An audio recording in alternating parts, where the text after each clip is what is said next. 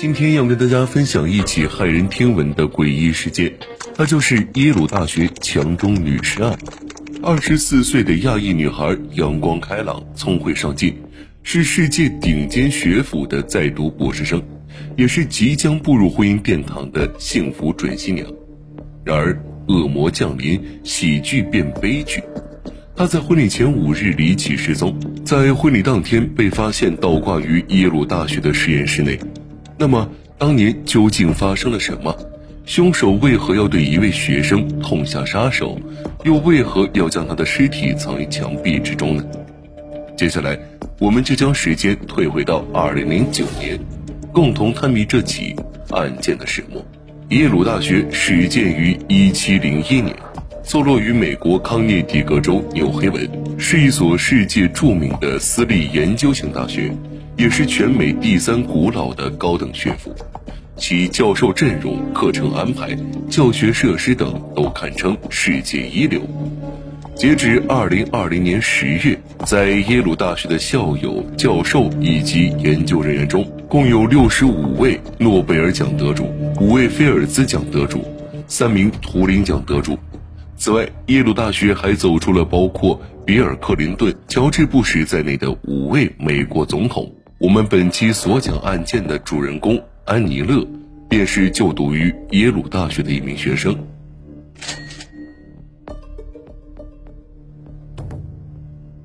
亚裔女孩安妮勒于一九八五年出生在美国加州的圣荷西，她自幼聪颖好学，立志成为一名生物医学研究者，希望有朝一日能够治愈癌症。高中毕业后。安妮以优异的成绩考取了纽约罗切斯特大学，并获得了高达十六万的奖学金。在大学期间，安妮主修细胞生物学，辅修医学人类学，不仅被同学们评为最有可能成为下一个爱因斯坦的人，还收获一份甜蜜的爱情。她与校友乔纳森·维达斯基相识相知，坠入爱河。二零零七年，安妮从罗切斯特大学生物专业毕业后。被常青藤名校耶鲁大学录取，继续攻读药理学博士学位。男友则转到哥伦比亚大学深造。彼时的两人前途美好，感情稳定，计划于二零零九年九月十三日结为夫妻，正式步入婚姻的殿堂。然而世事无常，就在婚礼的前五天，准新娘安妮乐却突然离奇失踪了。二零零九年九月八日。距离举行婚礼还有五天的时间，虽然婚期将至，但向来勤奋的准新娘安妮还是同往常那般，早早来到耶鲁大学斯特林医学院完成日常工作，然后前往动物研究实验室继续做实验。通常情况下，安妮会赶在天黑前返回宿舍，如果遇到特殊情况，她也会提前告知室友。但这天她却迟迟未归，就连手机也始终处于无人接听的状态。出于担心，室友们拨通了报警电话。起初，警方认为安妮可能是因为恐婚情绪，想暂时离开一段时间。但随着调查的不断深入，警方才发现事情远远没有这么简单。二零零九年九月八日上午十点左右，安妮从耶鲁大学教学楼前往了三条街外的医学研究楼实验室。进出实验室需要刷卡才能通行。但安妮所在的实验室出入记录上，只有她进入实验室的记录，却没有她走出实验室的记录。可眼下实验室里明明空无一人，安妮又究竟身在何方呢？通过对安妮的室友、同学及朋友的走访询问，警方了解到，安妮除了学习和做实验外，几乎很少会单独去陌生的地方。同时，警方还在搜查安妮的办公室时发现。他的手机和钱包都整齐地放在办公桌上，整个室内也没有任何打斗或挣扎的痕迹。可一个好端端的大活人又怎么会凭空消失呢？为了尽快找到安妮，警方调取了学校内的所有监控录像，试图寻找蛛丝马迹。耶鲁大学向来注重校内的安全问题，在学校里安装了成百上千个监控，实现了监控闭环。就算涉及秘密课题的实验室内部未安装监控，但在实验楼的出入口等关键位置，还是会配备无死角的监控。而安妮所在的实验楼只有两个出入口，通过仔细查看九月八日当天的监控，警方发现，安妮是在上午十点十一分进入实验室大楼的，但在这之后，两个出口的监控都没有显示她出来的身影。下午十二点五十五分时，大楼内曾发出过火灾警报，所有的学生和工作人员都走出了大楼，却仍未见到安妮。也就是说，从上午十点十一分到下午十二点五十五分，这大约三个小时的时间内，安妮就突然人间蒸发了。由于安妮的身高只有一米五，身材偏瘦，警方便猜测会不会有人将她装进了行李箱等容器带出了实验室，但这一想法很快就被推翻，因为监控显示，九月八日当天。并没有人携带大型容器出入实验楼。接着，警方又注意到实验室内每天都要处理大量的动物粪便及动物尸体。那么，安妮会不会被混进了垃圾车运走呢？于是，在接下来的三天时间里，当地警局派遣了大批警力去追踪从实验室里运出的垃圾，可惜仍旧毫无发现。一时间，整个耶鲁大学都被压抑的气氛所笼罩。迫于多方压力，警方决定对安妮工作的实验室以及地下一整层再进行一次详细搜查。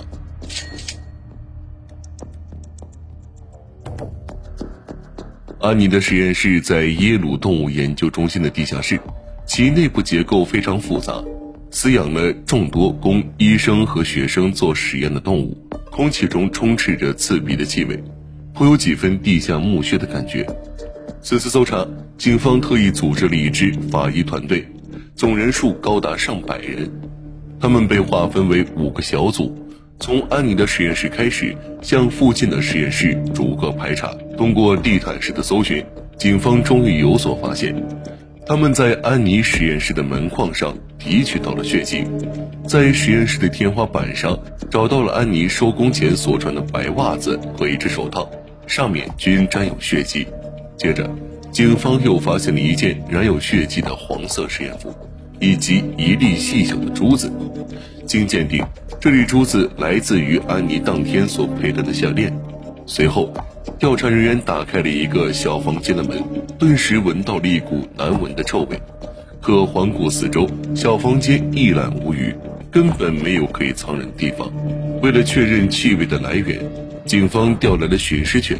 很快，警犬就对着一面墙壁狂吠不止。这面墙壁上有一处电脑显示屏大小的孔洞，是修建时为维修管道而预留的。其顶部还加装了不锈钢面板。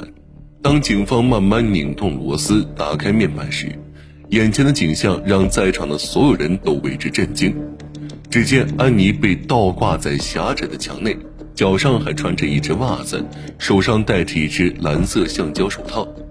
根据尸检报告显示，安妮的锁骨和额骨均已骨折，死因为窒息性死亡。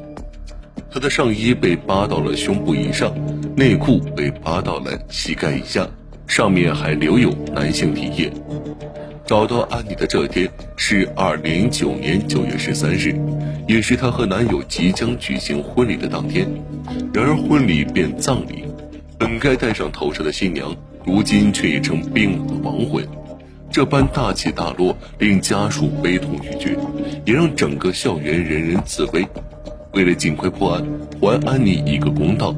警方在重重压力下开展了新一轮的地毯式搜证。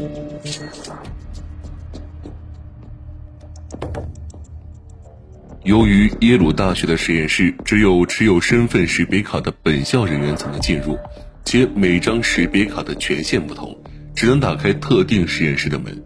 而凶手在行凶后，既能轻松避开监控，又能将安妮藏匿于隐秘处。这就说明他必定是能够自由出入实验室，且非常熟悉实验室构造的人。基于以上特定条件，警方锁定了三名嫌疑人，并对他们进行了审查。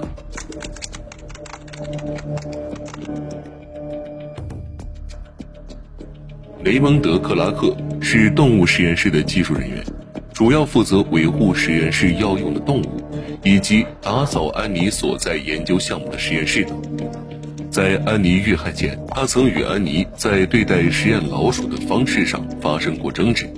同时，雷蒙德在耶鲁大学工作了很多年，门禁卡的权限较广，可以自由出入多个实验室，对安妮所在实验室的布局也非常熟悉。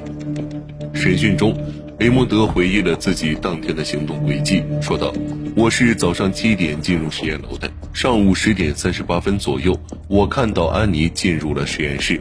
下午十二点零三分，我发现安妮离开了实验室。”但她具体去了哪里，我不知道。在十二点五十五分，火灾警报响起时，我走出了大楼，但很快就返回了。直到下午四点，我才离开大楼回家。通过对比监控，警方确认雷蒙德所提供的时间点都是吻合的，但有一处他没有说，在他走出实验楼后，曾直径走向马路对面坐了下来。从监控画面上来看，他似乎有什么心事。但这并不能证明什么，况且周围的同事对他的评价都非常好，所以警方在提取了雷蒙德的毛发、唾液等样本后，就将他释放。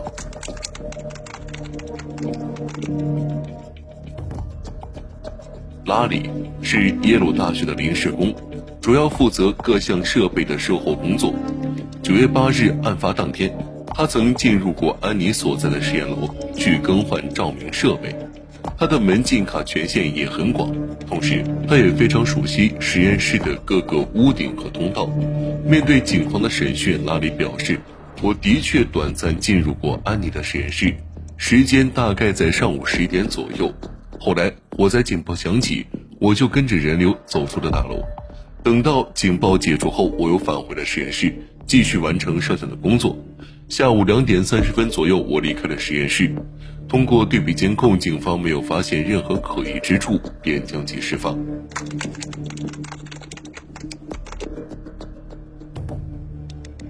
根据以往的经验，警方认为在一般情况下，伴侣一方遇害，另一方便自带嫌疑。但经过调查，安妮的未婚夫乔纳森·维达斯基有不在场证明，所以他的嫌疑也被洗清了。三名嫌疑人各有作案动机，又各有完美的说辞。那么凶手究竟是谁呢？由于案件陷入了僵局，警方决定重返案发现场，继续寻找遗落的线索。这一次，他们调取了安妮实验室门禁卡的出入记录，发现一号嫌疑人雷蒙德·克拉克竟在短时间内出入过实验室超过十一次。按照实验室进出的流程，所有人在进入实验室时都要在签到卡上签到。安妮一直使用的是绿色签到笔，雷蒙德则一直使用的是黑色签到笔，但后来他却突然改成了绿色签到笔。这就让人不得不怀疑，是不是雷蒙德拿走了安妮的笔？紧接着，警方对所有雷蒙德的监控画面进行再次对比，发现实验室通道内的监控显示，雷蒙德穿有两件不同颜色的外套，里面的是蓝色工作服，外面的是黄色实验服。这与先前找到的带血黄色实验服是一致的，很可能是他穿着实验服行凶时沾上了血，行凶后将实验服丢弃。实验楼出入口的监控则显示，在火灾警报响起后，雷蒙德曾走出过大楼。这时，他的蓝色工作服上有一块红色的印记，看上去像是血迹。待到警报解除后，雷蒙德再次进入大楼时，红色印记不见了，这说明他换过衣服。根据目前所掌握的证据，雷蒙德具有重大作案嫌疑，但单凭这些还不足以定罪。于是，警方请来了在物证方面有着绝对权威的李昌钰博士。抵达案发现场后，李昌钰博士对现场的血迹、签到笔、带血的袜子、手套、实验服等进行了 DNA 取证，最终确认了在签到笔上、带血的实验服上、白色的袜子上都有安妮和雷蒙德两人的 DNA。二零零九年九月十五日上午八点二十五分。警方在距离耶鲁大学三十英里处的一家旅馆内将雷蒙德捉拿归案。同年十月六日，康州高等法院正式对案件进行审理。整个过程中，雷蒙德没有对谋杀的指控提出抗辩，只对被害人安妮的未婚夫乔纳森表达了歉意。然而，死人已逝，再深的歉意也无法弥补两个家庭的创伤。在法庭上，安妮的父母说道：“我永远不会看到安妮走在过道上了，我再也不能拥抱安妮了，我只能在梦中看到我的安妮了。”自案发以后。安妮的母亲便常在悲伤与痛苦中度日。安妮的弟弟克里斯，则因姐姐死于非命而患上了严重的精神疾病。二零一一年三月十七日，雷蒙德·克拉克被判处四十四年监禁，但直到法锤落定，他也没有说出杀害安妮的作案动机。甚至面对控方所指控的性侵犯未遂罪名时，他也坚决否认自己有罪。后来，雷蒙德的前女友在受访时说。雷蒙德是个非常奇怪的人。刚和他相处时，他为人和善温柔，但与他深交后才发现他是控制欲极强的人。警方也根据雷蒙德的种种行径，对他的作案动机做出了推测。雷蒙德极有可能暗恋安妮。案发当天，他得知了安妮即将举行婚礼的消息，万分恼火中无法自控，便进入实验室，妄图对安妮做出轻薄行为。